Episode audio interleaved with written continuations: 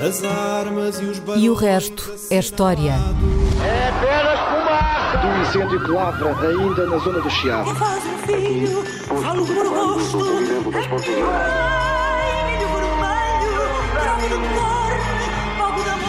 Quer transformar este país numa ditadura. Não, não. Com João Miguel Tavares e Rui Ramos.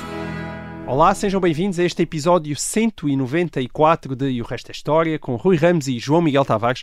O, desta vez vamos começar com uma, uma pergunta de um ouvinte, o ouvinte Jorge Ribeiro, enviou-nos de facto uma, uma, uma pergunta muito interessante acerca do reconhecimento do papel dos portugueses na historiografia internacional sobre os descobrimentos. E, e diz ele que as referências ao papel de Portugal são diminutas nos documentários televisivos internacionais sobre essa época, que dão um grande destaque a Colombo ou, quanto muito, a Magalhães, mas não às figuras e aos feitos pioneiros dos portugueses pelos diversos oceanos e continentes. E pergunta o Jorge Ribeiro se isto é apenas uma impressão, uma impressão dele, ou se corresponde mesmo à realidade. Uh, Rui, tu que te doutoraste em Oxford, eu acho que estás particularmente habilitado para responder a isto. Fora das nossas fronteiras, é atribuído a Portugal o devido, o devido mérito pelo papel que teve nos descobrimentos nos séculos XV e XVI?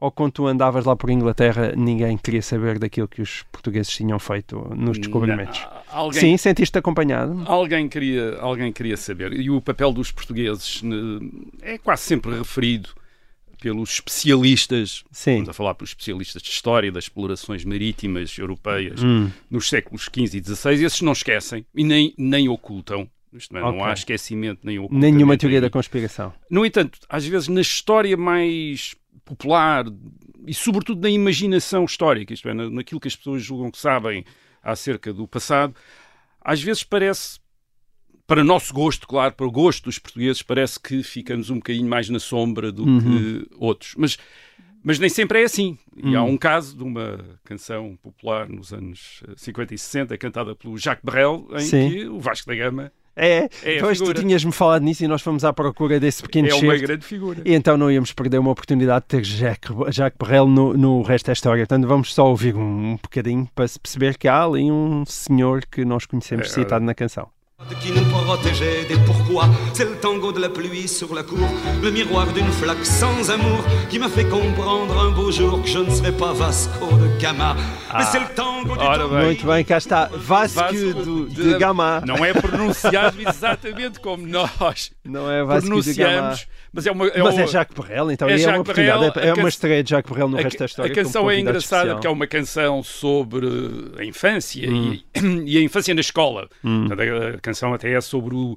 É um tango uh, sobre a declinação em latim da palavra rosa. Sim. Uh, e uma das coisas que os miúdos estão a descobrir, portanto, estão a descobrir várias coisas, uma das coisas que o protagonista da canção está a descobrir uh, lá numas poças de água é que nunca será Vasco da Gama. Quer dizer, portanto, ele imagina. Portanto, para ele, obviamente, Vasco da Gama era um grande explorador, era um. Ok, portanto, a França, a França Vasco Portanto, de no caso, Gama. ou na eh, França ou na Bélgica, porque o Jacques chegou. Brel era belga, Sim. embora, embora a canção seja sobre a França, que Sim. são o- aqueles o- os miúdos que serão a França da manhã, como, como ele diz, mas, mas sim, mas aí tinha chegado. Aí, Sim, aí tinha chegou. chegado. ok. Hum, agora, sim, às vezes é um. Às vezes, portanto, eu estou a dizer que por vezes parece, e é um bocadinho, isto é, os navegadores portugueses, os, eh, aquilo que nós em Portugal consideramos os feitos dos eh, portugueses no século XV e princípio do século XVI, às vezes são um bocadinho. têm um destaque menor do que outros, eh, e há razões para isso, e que não são o resultado nem de ignorância. Uh, nem de conspiração anti-portuguesa. Uh, uh, eu diria que o, o que aconteceu aos portugueses foi uma espécie de um, um certo azar. Há aqui um certo azar. Um azar. Um- aliás, um duplo azar. Ah. O primeiro azar. Qual é esse primeiro azar? No século XV, os portugueses empenharam-se na descoberta do caminho marítimo para o Oriente. E essa, isso fazia todo o sentido. Era a empresa marítima mais promissora, porque iria colocar a Europa em contacto por mar com a Índia com a China, que eram então das terras mais ricas uh, do mundo e vistas, aliás, como as terras mais ricas do mundo uh, uh, do ponto de vista europeu. portanto, essa foi sempre a prioridade das, nas, das, navegações conhecidas a partir de Portugal, na segunda metade do século XV, é, estabelecer esse, essa rota marítima. e no caso das navegações portuguesas isso resultou, resultou na ultrapassagem do, do famoso Cabo das Tormentas por uh, Bartolomeu Dias em 1488 e depois na chegada de, à, à Índia da Armada de Vasco da Gama uhum. em 1498. Portanto, foi uma grande empresa, trouxe grandes rendimentos ao reino de Portugal e aos portugueses, graças à à exploração daquilo que foi o exclusivo da navegação entre a Europa e o, e o Oriente pelo Atlântico, durante muito tempo é um exclusivo dos portugueses, no século XVI. Uhum. É verdade que mesmo assim não teve talvez o, o, impacto que por vezes se pensa que uh, tinha tido sobre aquelas rotas tradicionais no Mediterrâneo de contacto entre a Índia hum. uh, e uh, a Europa. Bem, aí estás a sugerir o contrário da pergunta do ouvinte, é que existe uma certa mitificação portuguesa da importância dessa Sim, descoberta. Sim, há uma grande, isto é, nós, até porque, porque a rota... pelos Lusíadas, etc., portanto damos uma importância enorme àquilo e a verdade é que a rota a continental a rota, as rotas uh, as rotas mediterrânicas continuaram e continuaram prósperas durante bastante mais tempo do que uh, se poderia pensar. Agora, é impressionante, quer dizer, uh, aquilo que se fez é, é, impressionante. Agora, se nós compararmos isso, portanto, a descoberta do caminho, de uma rota marítima para o Oriente, a partir da Europa, se compararmos isso com aquilo que foi, por exemplo, a descoberta de um continente desconhecido, como é a América, pelo navegador italiano ao serviço de Espanha, Cristóvão eh, Colombo. Isso é uma sensação, é uma grande sensação, essa descoberta de um novo mundo. Hum. Isso é isso, de facto, é, é muito sensacional. Quer dizer, é uma. É, é, é Estás a sugerir que o marketing espanhol foi melhor do que o português? Não é o marketing espanhol, é a impressão que causou na Europa. Sim. Isto é, tu, descobris uma rota de um mundo conhecido para um mundo conhecido, que já estavam ligados por outras rotas bastante importantes também. Hum. Portanto, acrescentou e, é muito, e foi fundamental em termos económicos. Uh, com aquilo que é a descoberta do mundo que os uh, geógrafos e os uh, europeus e os europeus em geral desconheciam. Quer dizer, um novo mundo. Uh, é muito mais do que a descoberta desse caminho Sim para um mundo conhecido. Aliás, nós temos. Há um, vou dar um detalhe disso. O, o Nicolau Maquiavel, um, um escritor italiano, um escritor e político italiano, hoje em dia, obviamente, vem em todas as histórias do pensamento político. Uh, uh, Maquiavel, no princípio do século XVI, escreve O Príncipe, escreve um outro livro que é o, Os Discursos sobre a, a Primeira Década de Tito Livio, e Maquiavel propõe-se uh, descobrir uma nova ciência da política. Uhum. Isto é, ele quer ser alguém que descobre uma nova maneira de pensar na política. E ele compara-se com quem? Com Colombo. Quer dizer, isto é descobrir um novo mundo. Uhum. Quer dizer, não se compara com Vasco da Gama, compara-se com como ele está a fazer uma descoberta em termos de pensamento que ele diz que é tão importante como a descoberta geográfica uh, uh, da, portanto, a descoberta da América. É, é, é, é, assim que ele consegue transmitir aos, aos seus leitores uh, ou dar-lhes a ideia da importância daquilo que ele está a fazer ali, sobretudo no, no discurso sobre a primeira década uhum. de uh, Tito Livio. E depois mais, quer dizer, nos séculos seguintes, o povoamento europeu das Américas e o papel que os novos, novos Estados americanos, especialmente os Estados Unidos, tiveram na história mundial e, e, e, claro, na história do século XX, fizeram com que a descoberta da América começasse a parecer muito mais fundamental na história da humanidade. Uh, e, portanto, se alguém quer, no, no, fim do século XV, século XVI, descobrir algo que mudou a história do mundo, provavelmente a descoberta da América certo. é esse acontecimento. E depois, claro, há bocado estavas a falar da propaganda espanhola. Não foi tanto propaganda de hum. Espanha. Uh, há, a partir do século XIX e XX, quer dizer, um, um, um Estado que faz muito mais propaganda do que que são os Estados Unidos. Os Estados certo. Unidos, quer dizer, que dão o nome de Colombo a uma quantidade enorme de coisas. Curiosamente, Colombo, não, não, o, o, continente americano não foi, não foi uh, nomeado uh, a partir de Colombo, quer dizer, ele não teve essa sorte, mas depois Não o- ficou os com a América, Estados, né? Foi a os América Estados que Unidos comemoram esse durante muito tempo, até há pouco tempo, até há 20 e tal anos, quando de repente Colombo começou-se a tornar um agente do imperialismo não se- uh, e da escravatura, etc, etc. Uh, portanto, antes de chegar a esse politicamente correto, Colombo era Sim. este grande herói comemorado que, que- tem eh, quer dizer, Vasco da Gama promovido por Portugal, eh, Colombo promovido pelos Estados Unidos, nós percebemos quem é que eh, eh, que tem Não, mais vantagens. A, a ironia é que Vasco da Gama chegou onde quis e, e Colombo Não, falhou, falhou É, o objetivo da essa, sua viagem. Essa é, uma não Coisa, essa é uma coisa curiosa, porque Colombo julgou que estava também a descobrir o caminho marítimo para a Índia, quer dizer. É, Colombo julgou que estava a fazer aquilo. Daí o azar que e, tu e falas, muito é? provavelmente ah, parece que morreu convencido disso. Em 1506 ainda estava convencido que tinha chegado à, à Ásia. Ele nunca chegou, ao- ele nunca desembarcou no continente americano, ficou ali pelas Caraíbas, andou pelas ilhas, etc. Mas julgou que eram ilhas que estavam eh, perto do continente asiático. Portanto, ele, eh, ele estava convencido, ele, ele estava convencido eh, disso. Portanto, eh, ele ganhou a sua fama com um erro. Quer dizer, os portugueses não ganharam tanta fama acertando. Quer dizer, por isso é que, por isso é que eu dei o azar. azar, é é? mesmo azar. E depois há um, ainda um outro fator nesta. Há um outro fator de azar nesta história. E que é preciso reconhecer. Eh, é Colombo, Cristóvão Colombo, eh, que aliás viveu em Lisboa entre 1477 e 1500 e 1485 e casou até com uma Portanto, portuguesa, uma senhora da é ilha, tempo. é, da Ilha da Madeira e aprendeu muito, muito aqui em Portugal. Sim, foi fundamental, não é? Porque aí a tecnologia portuguesa era Sim, fundamental e- para, para os aquele tipo conhecimentos, de... etc. Ele aprendeu de aqui bastante.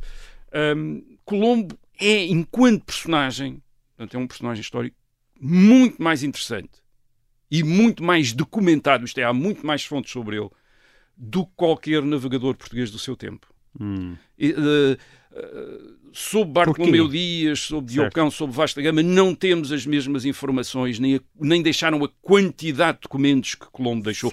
Não, é, é que nós estamos a comparar É difícil escrever alguém... livros e documentários com... Não é isso. É, é- exatamente. Isto é, se alguém quer fazer um filme, um documentário, ou escrever um livro, uma biografia, faz uma ótima. A história de Colombo é fantástica. eh, sabemos o que é que ele leu, temos imensa. Ele escreveu imenso, tinha imensas ideias, Hum. tinha planos próprios, a maior parte deles errados, claro, quer dizer, mas tinha planos próprios, tinha visões hum, daquilo que nós podemos chamar milenaristas, providencialistas, do que é que ele podia eh, alcançar. Ele julgava que ia contribuir para o- a conversão do mundo ao cristianismo e, portanto, hum, enfim, ajudar ao fim dos tempos, à consumação dos tempos. Portanto, era um, um- E, era um significa indivíduo que isso ficou escrito. E, e tudo isso está escrito nos seus imensos documentos. Porquê? E essa é, que é. é que enquanto os navegadores portugueses são, eh, na maior parte, fidalgos ao serviço da, do rei de Portugal, eh, portanto, cumprem as suas missões, foram designados para cumprir uma missão e cumpriram a sua missão. Portanto, são um bocadinho, digamos, funcionários, sem, sem os querer diminuir. Eh, Colombo é um aventureiro. Uh, Colombo é um empresário, é uma espécie de Elon Musk do, do, do fim do século, século XV. Quer dizer, é um indivíduo que primeiro vende a sua ideia a, a Portugal, Portugal não quer, e depois vende à Espanha, a Espanha hesita, ele tenta vender ao rei, ao rei, da, Ingla- uh, uh, uh, ao rei da Inglaterra, o rei da Inglaterra também não quer, e depois finalmente os espanhóis. E, e nisto ele precisa de expor as suas ideias uma quantidade enorme de vezes uh, de as enfatizar. Quer dizer, portanto, estamos a falar de um empreendedor, quer dizer, um empresário que, tem, que deixa depois esse traço enorme papelada por todo lado, gente a criticá-lo, uh, dele a criticar outros, dele a defender as suas ideias. Portanto, nós, Vasco da Gama, Bartolomeu Dias, uh, e para recuar mais, um bocadinho mais para trás, Diocão, não, de- não, não, não, não deixaram este género de rastro de, de documentos.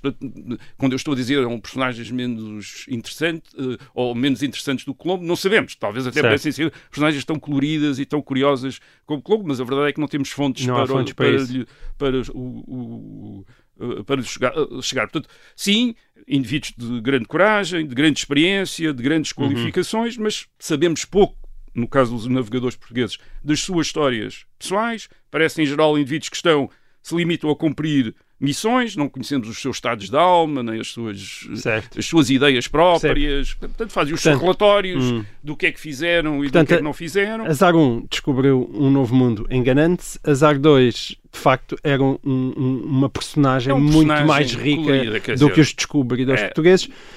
Isto se é calhar há aí um azar 3, porque podíamos dizer que Magalhães ah, talvez É pudesse estar à altura de Colombo, mas estava ao serviço da É o único, espanhola. exatamente, é o único rival, rival português de Colombo, no sentido de ser um personagem que dava um filme e que também tem e que também é um empreendedor neste sentido, isto é também tem ideias, também tenta uh, conseguir patronos para uh, para as suas ideias, etc. Tens a viagem testemunhada É pelo Fernando Pigafetta, é uma viagem Sim, extraordinária. é Fernando Magalhães, mas está o azar, o outro azar. Isto é, te- navegou ao serviço de Espanha em 1519. 1521 uh, teve a sorte depois de ter um italiano na sua entre a sua uh, equipa que fez um relato daquilo que ele e também deu a ideia de como ele era, quer dizer, isto é, de como é que o Fernando Magalhães era. Portanto, aí sim temos muito mais elementos, Certo. mas é alguém que está ao serviço da Espanha. Portanto, chama-se o azar. de- Além do é azar um dos Távaras, azar. Há o azar dos também descobrimentos. Não, mas, mas dito isto, atenção, por outro lado, não é verdade que haja qualquer ocultação Certo. ou que não seja reconhecido que em 1498 o Vasco da Gama eh, Chegou à chegou à Índia através de uma rota, seguindo uma rota atlântica e que isso foi eh, fundamental para eh, a história do mundo. Muito bem. Ok, de vez em quando nós gostamos de chamar a atenção aqui no E o Resto é História para gente importante da cultura portuguesa que está um pouco esquecida ou que não tem o relevo que achamos que merece. E é esse o caso de uma figura muito relevante da segunda metade do século XX português, que é António José Saraiva. Uh, no dia 17 de março passam 30 anos da, da sua, passaram 30 anos da sua morte e, e esta parece uma excelente desculpa para prestar homenagem a uma das mais lúcidas cabeças, tanto do Portugal da ditadura como do Portugal democrático, sobretudo naqueles anos quentes em que, digamos que a lucidez e a cabeça fria não imperavam.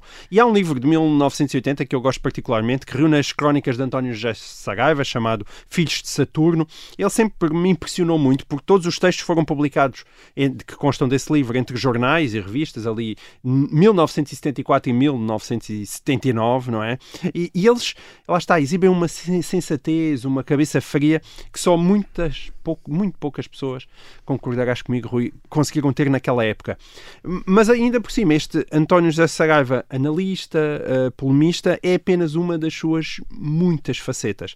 Rui, quem é que foi o António José Saraiva e porquê é que estamos agora a falar aqui dele? Uh, justifica-se falar dele plenamente. O António José Saraiva era irmão de alguém de, que já, de quem já falámos aqui, o Hermano Saraiva, Uhum. uh, O historiador. o historiador, uh, figura da televisão. Uh, o António José Saraiva foi professor da Faculdade de Letras de Lisboa. Ele, para, a maioria, para a maioria das pessoas, provavelmente conhece-o, as pessoas que passaram pelo ensino secundário e estudaram literatura portuguesa conhecem-o porque o, o António José Saraiva foi eh, autor da história da literatura portuguesa com o, o Oscar Lopes, eh, que foi o manual do ensino eh, da literatura nos eh, liceus mais usado até hoje, desde os anos eh, 50. E Eh, até é prova de que o Estado Novo aí perdeu uma certa guerra cultural Sim, sim. dada a influência dessa obra. Completamente, quer dizer, eu. eh, aliás, eh, a capacidade que tinham os escritores da oposição para impor os seus critérios e os seus cânones era enorme. no- já, já, enfim, durante todo o Estado Novo, mas sobretudo então na fase final, era eh, muito grande. E, nessa história da literatura portuguesa, eh, que ainda continua a ser a grande, enfim, a grande história da literatura portuguesa que Continua a existe ser hoje. editada, está Uh, o António José Saraiva é o autor do texto que diz respeito à literatura portuguesa até ao princípio do século XX. Dizer, vamos dizer, até, até ao Fernando Pessoa, até ao tempo Uhum. do Fernando Pessoa. E depois o, pega o Oscar Lopes, faz a história mais uh, Contemporânea. da, da- da literatura mais contemporânea. Portanto, há várias coisas que podemos dizer a propósito do António José Saraiva. A primeira é, é que ele foi eh, sem esquecer ninguém, o maior historiador da literatura portuguesa desde o Teófilo Braga no século XIX e o Fidelino de Figueiredo no princípio do século XX, autores também de histórias da literatura portuguesa. Portanto, o António José Saraiva é, é- é um, é um dos autores que estabeleceram, vamos chamar, o cânon da literatura, o cânon da literatura portuguesa. Isto é, que definiram quais os autores e os textos de, do passado que mereciam ser lidos e estudados ainda hoje em dia. E, e- e, além disso, o António José Saraiva ensinou gerações sucessivas, a- digamos que a, a ler e a estudar a literatura portuguesa anterior ao século XX. Portanto, a importância que damos e a maneira como estudamos as cantigas medievais, eh, o Fernão Lopes, o Gil Vicente, o Camões, o Fernão Mendes Pinto, o Padre António Vieira, mas mesmo também o Garrett, o Herculano, o Oliveira Martins, o Antero de Quental, o Essa de Queiroz, a maneira como os lemos e a razão pela qual ainda os lemos devem-se imenso aos estudos do António José Saraiva. Ahm, Que leu, que leu isso tudo, portanto. Leu isso tudo e fez antologias. Há- Ele, nos anos 50 e 60, faz uma quantidade de antologias de textos destes, de todos estes autores, eh, que são muito divulgadas e, e, e- e têm muitas, eh, muitas edições. Eh, portanto, por um lado tem o manual daquele manual de história, aquele manual, o- a história da literatura portuguesa, mas por outro lado tem estes estudos todos. Isto é antologias do Gil Vicente, eh, antologias de Camões, antologia do Fernão Mendes Pinto e edições também. Eh, portanto, ele é um autor do Alexandre Herculano. Portanto, ele é um, é um autor que estudo do nos en- Bernardino Ribeiro, é? Sim, também. Nos ensina, quer dizer, de uma grande... De uma grande eh, ensinou-nos a ler. Uhum. Exato, ele começa com o Bernardino Ribeiro em 1938 e, portanto, ele criou pontos de vista sobre esses escritores do passado que, que- ainda hoje servem De- na, na- na- maneira como os lemos e os estudamos. Muito bem. Nós terminamos aqui ah, a primeira parte do nosso programa. Voltamos já a seguir com mais detalhes sobre a vida de António José Saraiva. Até lá.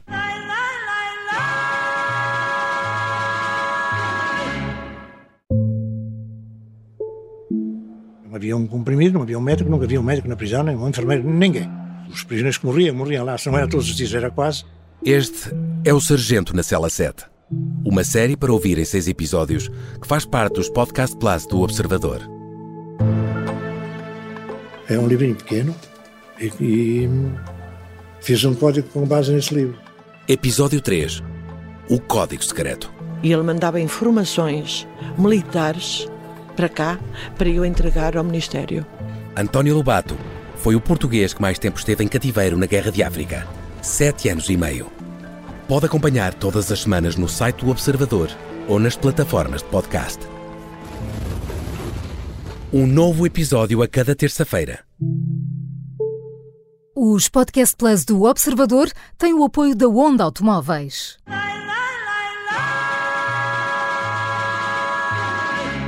Bem-vindos então de volta a esta segunda parte do Resto da História. Estávamos a falar de António José Saraiva. A primeira coisa que tu estás a destacar sobre ele é que foi um grande leitor da, da literatura portuguesa e que estabeleceu um canon, pelo menos ele, da sua responsabilidade até o início do século XX. E a segunda coisa tem a ver com aquilo que tu referiste na, na pergunta e que é, é tal, talvez até mais importante ainda. Hum. Ah, que é o, o António José Saraiva foi um. Eu, eu usaria esta expressão.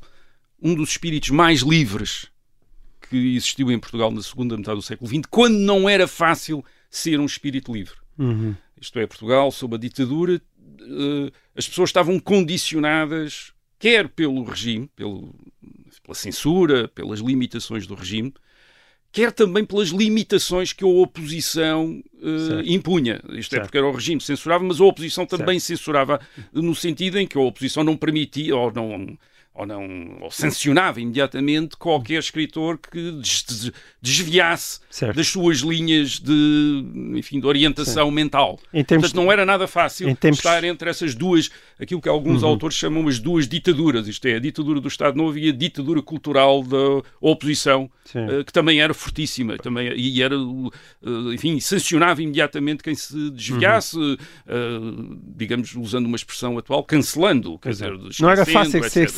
cinzento em tempos de preto e branco, não é? É, e não era fácil e não era fácil ser colorido em termos de preto e branco. Eu diria mais assim, Certo. porque eu acho que diria o António, o António José Saraiva era a televisão a cores naquele mundo de televisões a preto e branco, a televisão a preto e branco do regime e a televisão a preto e branco do ah, da, da oposição. E, e nesse, nesse aspecto o seu percurso é notável, porque o, o António Saraiva, portanto, ele vem da oposição, o irmão, José Hermano Saraiva, juntou-se ao Estado Novo, é deputado, é ministro, é ministro da Educação. Ah, o António José Saraiva está, na- está na oposição antissalazarista. Uh, na década de 1950, ele é um dos principais intelectuais comunistas uh, do país, aplicando, aliás, uma interpretação marxista à história da literatura.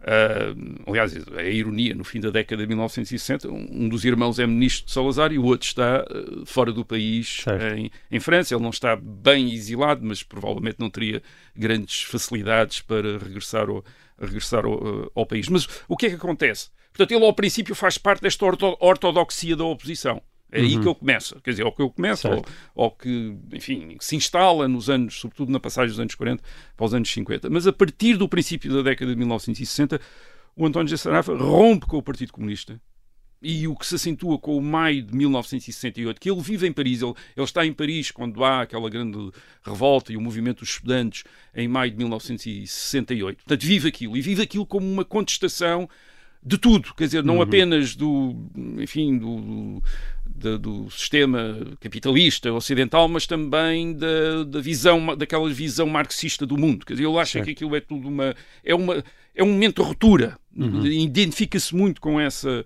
uh, ruptura, portanto, ele não vê uh, o Maio de 68 como um, o episódio de luta de classes, vê-o mais como uma irrupção da juventude a contestar todas as ideias recebidas. E isso é uma coisa que lhe interessa imediatamente, uhum. porque ele, nesta altura, está-se a tornar um grande contestatário das ideias recebidas, viessem elas de onde viessem. Uhum. Ele é alguém que examina, que quer examinar tudo desde o princípio. Quer dizer, começa a desenvolver aquele tipo de.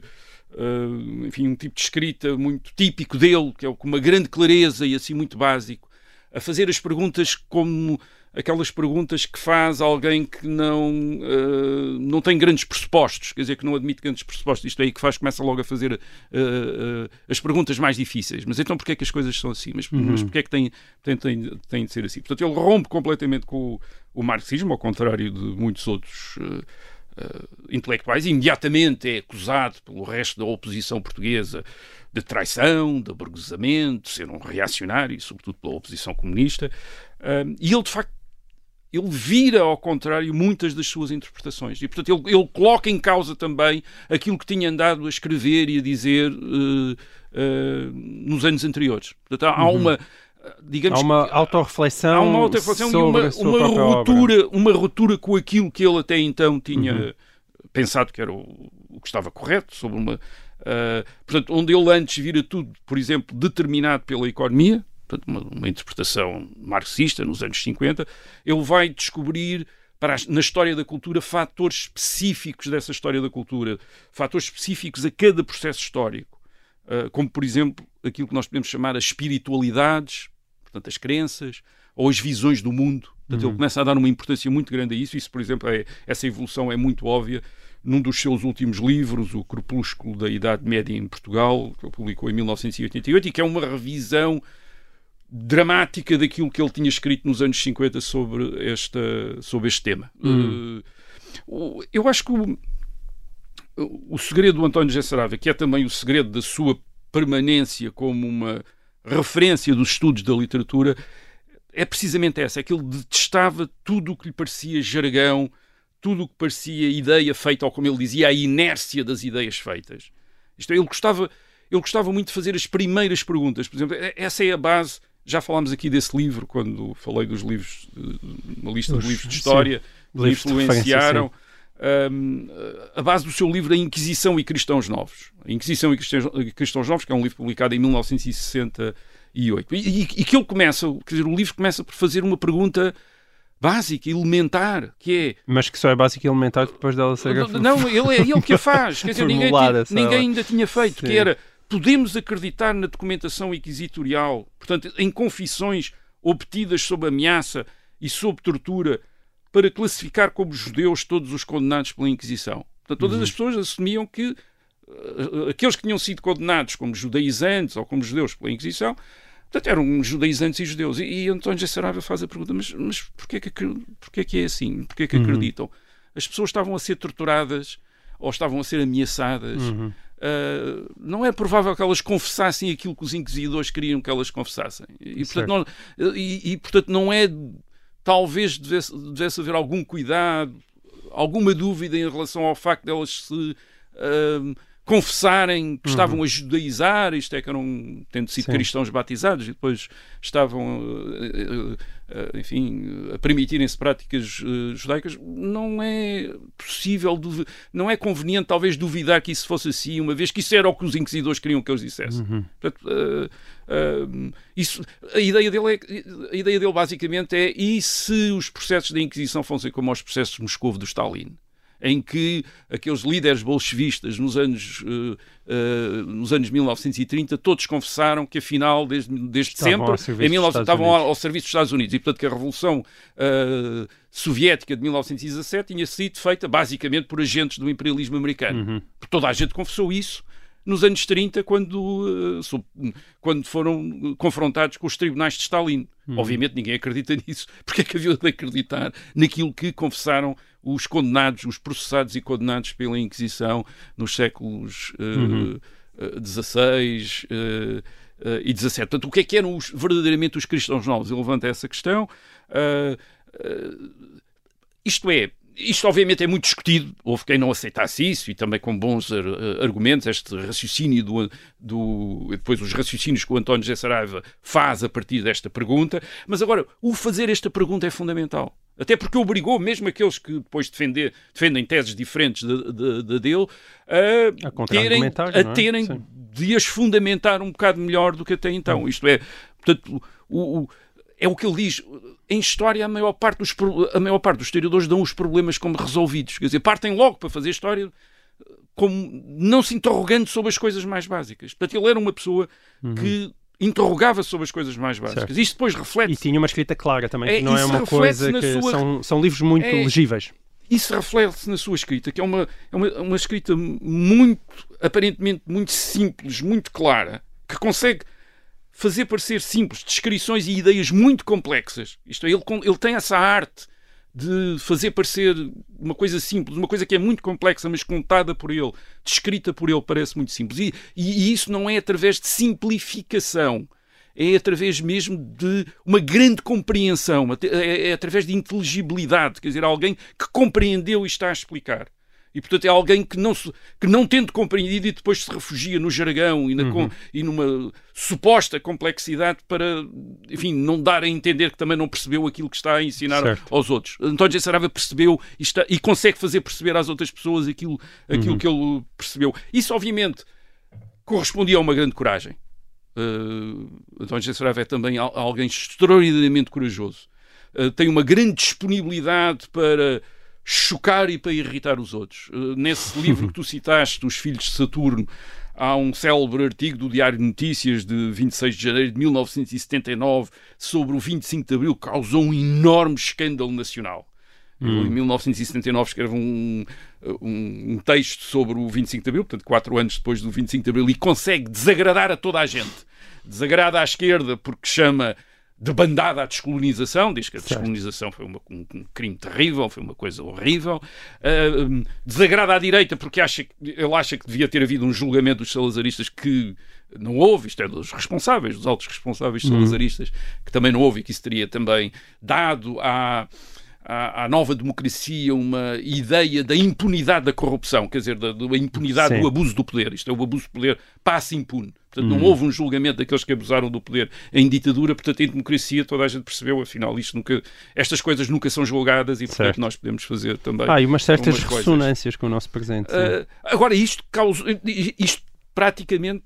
Toda a gente saiu a criticá-lo, a atacá-lo, desde os capitães do MFA, toda, toda a gente, quer dizer, ele. é preciso realmente lidou- essa coragem para ficar é, sozinho. é? eu- é a coragem ou então aquilo que o, o, o Vitorino Nésio, que- de quem ele tinha sido assistente na Faculdade de Letras, chamou, uh, e uma expressão curiosa, a nobreza de não saber viver. Quer dizer, ele era um homem que não sabia viver e tinha, e tinha essa nobreza. Quer dizer, não sabia fazer uma carreira, não sabia fazer. Quer dizer, dizia aquilo que pensava, ah, dizia aquilo que acreditava, daquilo que. Agora ele consegue, no meio disto, faz- hum, argu- argumentos espantosos. Por exemplo, a defesa do liberalismo que ele faz ah, no, no Diário de Notícias em 1978, num artigo chamado Socialismo e Liberdade. E, e é um artigo que está também incluído nesse livro Os Filhos de Saturno. Isto é a defesa que ele faz do liberalismo, quando ele explica que a liberdade, por exemplo, exige a separação do poder político e do poder económico. O que quer dizer que a apropriação pelo Estado, pelo Estado dos meios de produção, que era aquilo que a maior parte das pessoas pensa, pensavam que devia ser o socialismo conveniente a Portugal, que essa apropriação pelo Estado dos meios de produção iria pôr em causa a democracia, iria pôr a causa a liberdade. Porque não haveria liberdade se toda a gente dependesse do Estado, do poder político. Portanto, ele, ele, ele consegue explicar isso em quatro ou cinco páginas no livro, quer dizer, portanto, num artigo, no jornal, no, no Diário Notícias, de uma maneira extraordinariamente clara e muito difícil, e muito difícil de responder. E na época não havia havia muito poucas pessoas como ele com esta com esta disponibilidade para pensar aquilo que desagradava a maior Uhum. parte daqueles que o eh, que o rodeavam. Muito Eh. Ainda sobre o António G. Sarava, só uma última nota, nós temos o, eh, foram, publicada, foram publicadas algumas coletâneas de correspondência dele com o Oscar, Lopes, que é o, o seu colaborador na, na história da literatura portuguesa, que é muito interessante sobre eh, enfim, o pensamento do António G. Saraiva e também do Oscar Lopes, e o diálogo entre eles, porque eles são muito diferentes. O, o António- o Oscar Lopes mantém-se comunista, Certo. mas os dois continuam a ser amigos e continuam a colaborar, mesmo discordando às vezes completamente um do outro. E é muito interessante ver o diálogo entre os dois, porque eram duas pessoas que quando se chega ao. Enfim, tinham começado no mesmo ponto, o- mas depois o António. Saraiva rompe completamente com aquelas ideias, mas, o- mas mantém-se o diálogo. Mantém-se o diálogo entre os dois. Eh, E é muito interessante ver esse diálogo, essa capacidade de dialogar. E Sim. depois há uma outra correspondência também extraordinariamente interessante, que é com a Teresa Rita Lopes, com quem ele teve uma, uma relação relação, amorosa, e é, eh, é muito interessante porque é o lado pessoal dele eh, e aquele lado completamente desprevenido. Por exemplo, há uma carta em que ele conta. eh, Portanto, eles viviam em França. Há uma, há uma, há uma carta em que ele conta a Teresa Rita Lopes que chega ao. Portanto, ele vai para Paris para ir para o apartamento eh, que eles lá tinham, mas não leva a chave. A porteira não, não, não abre a porta.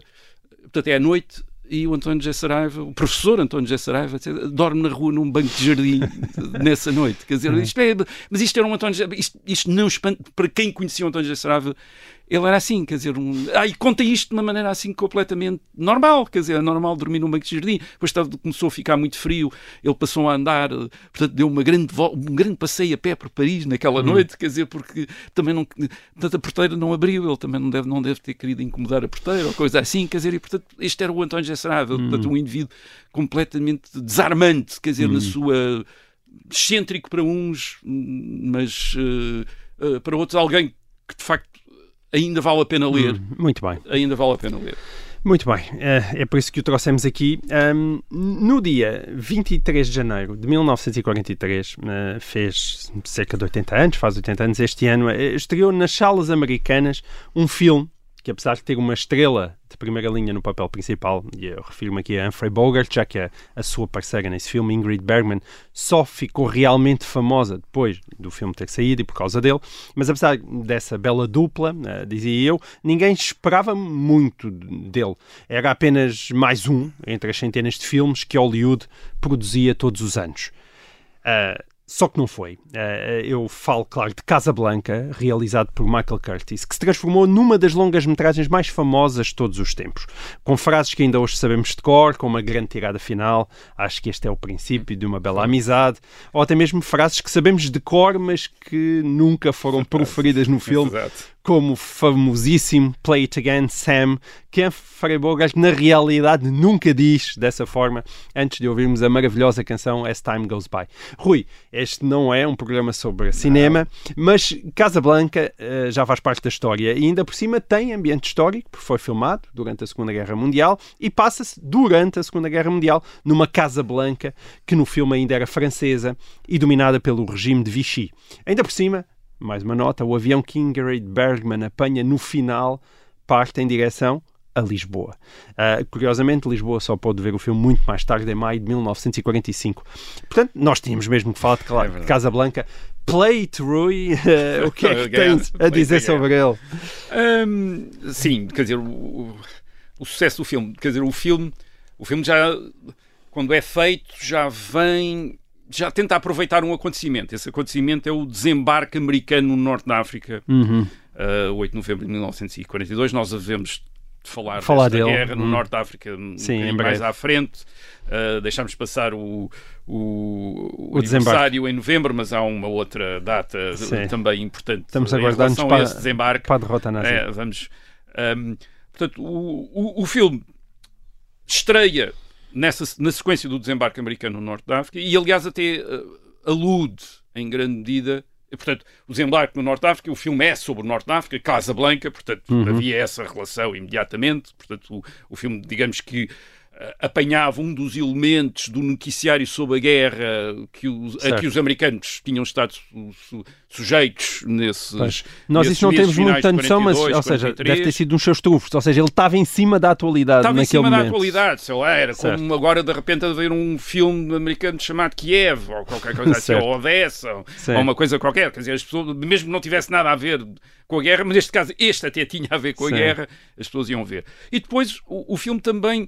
Digamos que captura um problema que os americanos tinham tido, eh, sobretudo até 1941, até a, até Pearl Harbor e a entrada forçada pelo Japão dos Estados Unidos na Segunda Guerra Mundial, que era a questão da neutralidade. Os americanos tinham estado neutrais até então e o filme roda à volta do, do personagem do Bogart, o Rick, no, no filme, que é também esse eh, americano neutral, eh, o americano neutral no Norte da África. Portanto, há aqueles que se opõem à Alemanha nazi, há os colaboradores com a Alemanha nazi, há a Alemanha nazi, e depois temos o, o dono do bar, onde Sim. as coisas se passam, eh, que é um neutral. Dizer, Um que é um, que um, é sim. um neutral. E, portanto, e, e- e na figura deste Rick, eh, interpretada pelo Humphrey Bogart, eh, há, isto é, vai-se revelando a insustentabilidade moral e prática desta neutralidade, no sentido em que se começa a perceber de onde é que está a simpatia de Ray. Quer dizer, Uhum. ele, ele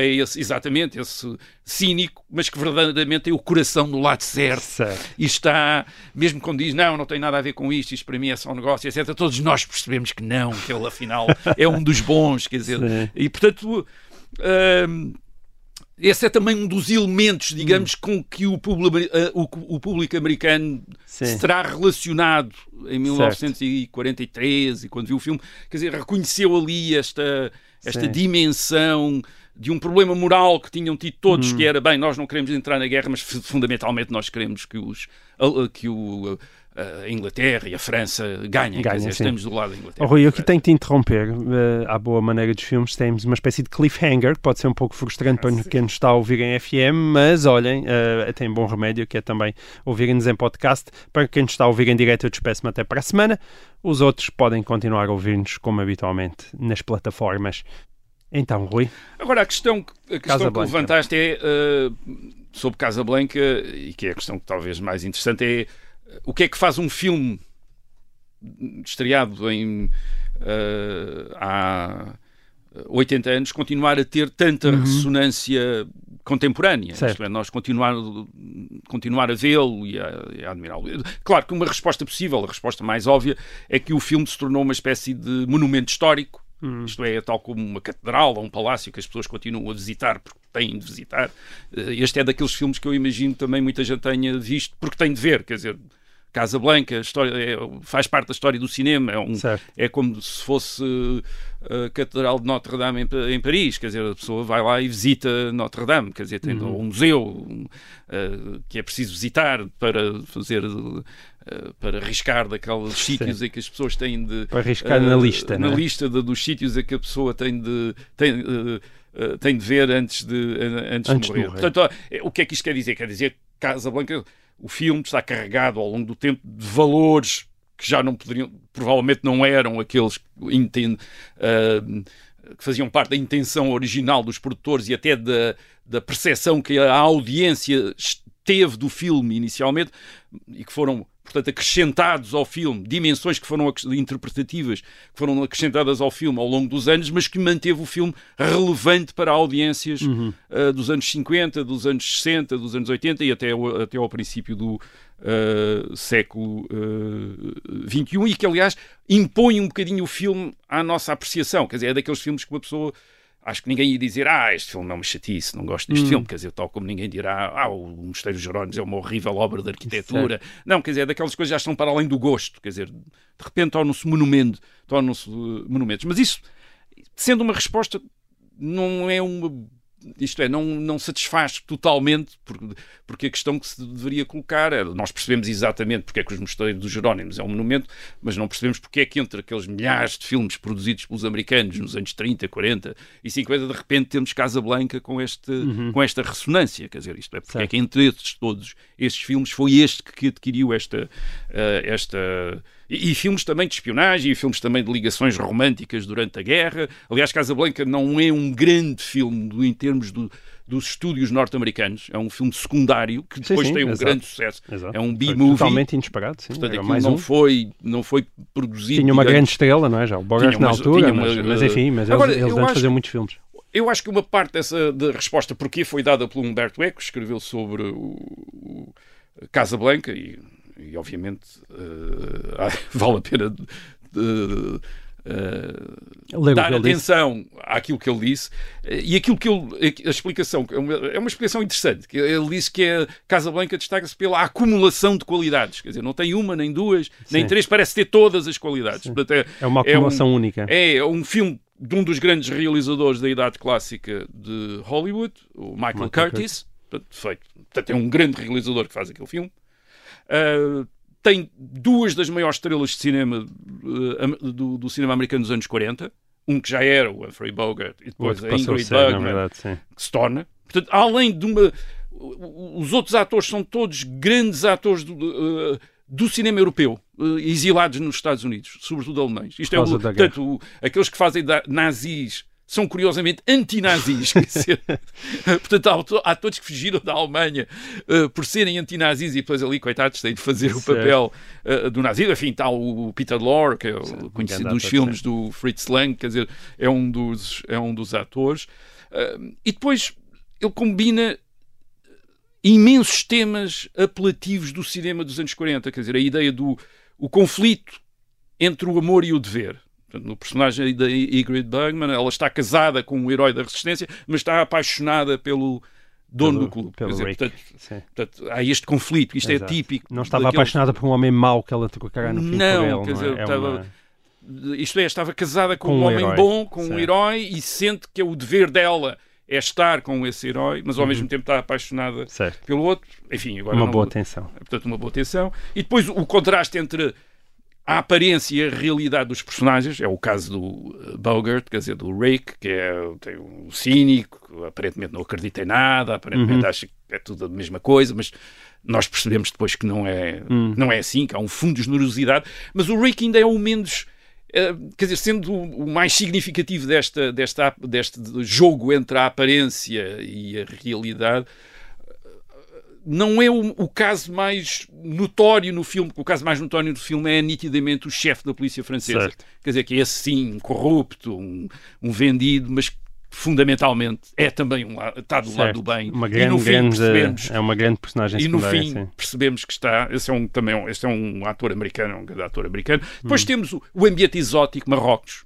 Casablanca, portanto, Casablanca, isto era uma possessão francesa em Marrocos, portanto, temos aquele ambiente de, eh, de, de, de vendedores de tapetes, etc. Portanto, aquele ambiente das ruas que se também. Uh, depois temos uma depois temos uma coisa muito, muito interessante no filme, quer dizer, que eu acho que até das mais interessantes, que é um, uma situação complexa em que a violência e a ameaça de violência estão sempre presentes, mas que são constantemente deferidas. Isto é, nunca acontece, não acontece, quer dizer.